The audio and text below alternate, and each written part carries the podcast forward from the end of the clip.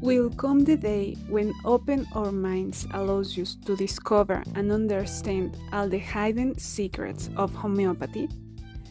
Hello, ladies and gentlemen. Welcome back to this new episode. My name is Maria Fernanda. Today we continue our series of short podcasts regarding to how homeopathic remedies work. This article that we will talk about today is called a Working Hypothesis for Microdiluted Homeopathic Remedies. Was an article published in 1991 in the Berlin Journal on Research in Homeopathy.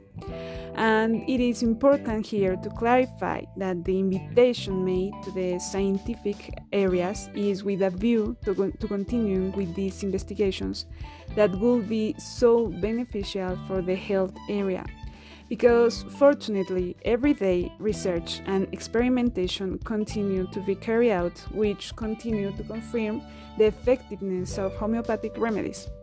In one in one way or another the hypothesis made today will be the basis for the present and the future discussions and for their research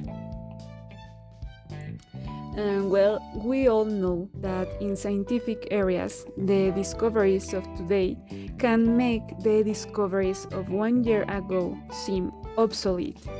However, and this is totally a personal perspective, uh, it is necessary to know the hypotheses that have been raised, also the discussions that are made about it, and the new research that is done every day in order to have broader perspectives. Well, this is a totally a personal perspective.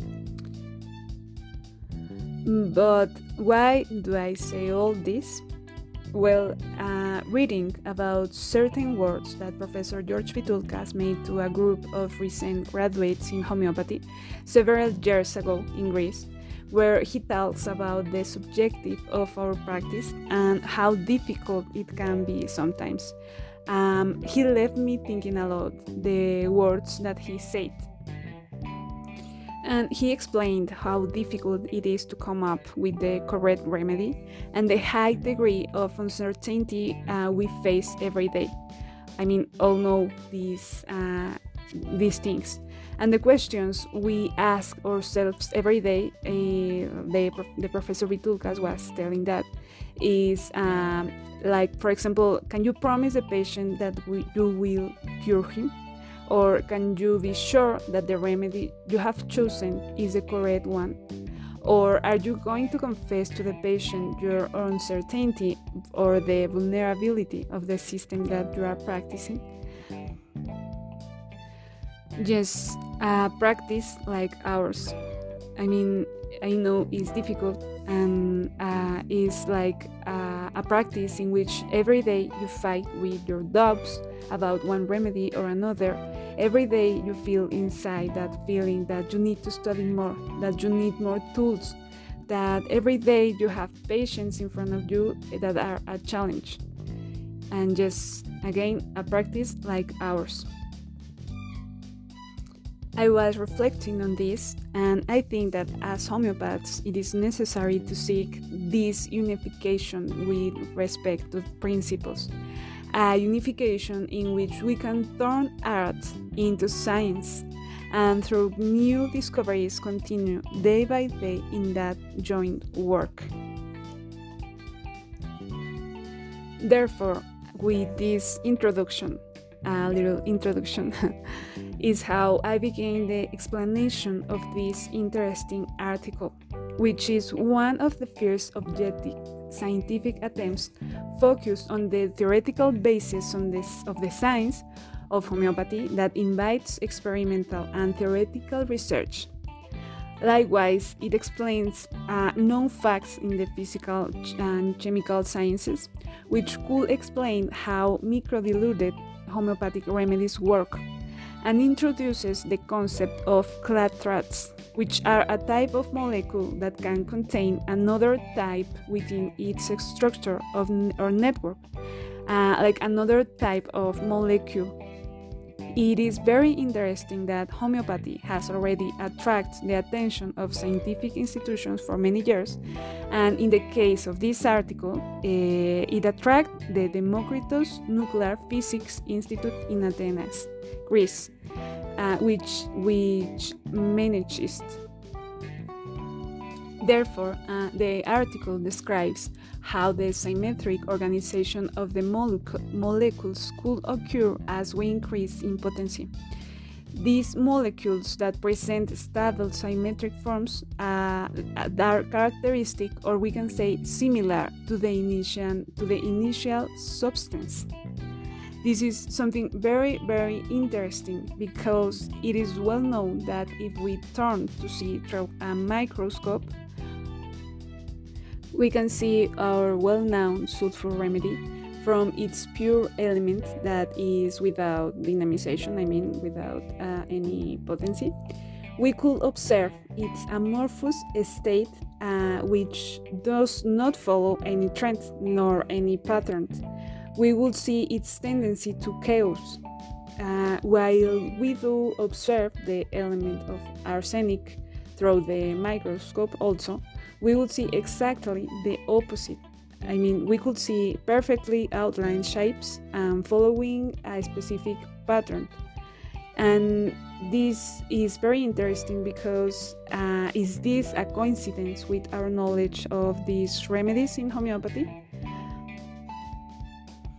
In short, clathrates are like shells uh, with specific shapes and properties that constitute within themselves the basis of homeopathic remedies. But how? Well, uh, here is where Professor Vithoulkas in his article explained explain this in three steps. And well, he says, Okay, as a starting point, it is necessary to have our initial substance in physical presence. From this and with the first stages of dilution, small groups of molecules of the diluted substance are formed, which will be essential for the process. And these organized molecules are surrounded by hydrogen bonds from the solvent in a form of clusters, which we call clathrates.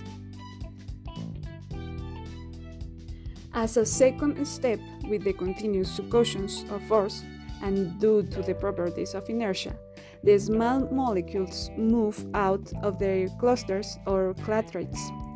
Then new clathrates are formed around the initial clusters, and the interior of the previous one becomes hollow.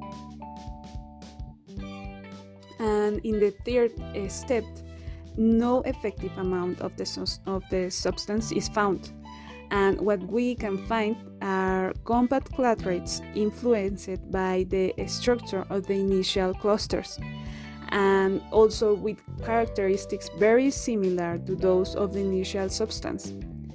Therefore, through, through succussions and dilutions, the formation of new clathrates is stimulated, and as we advance in potency, the process is repeated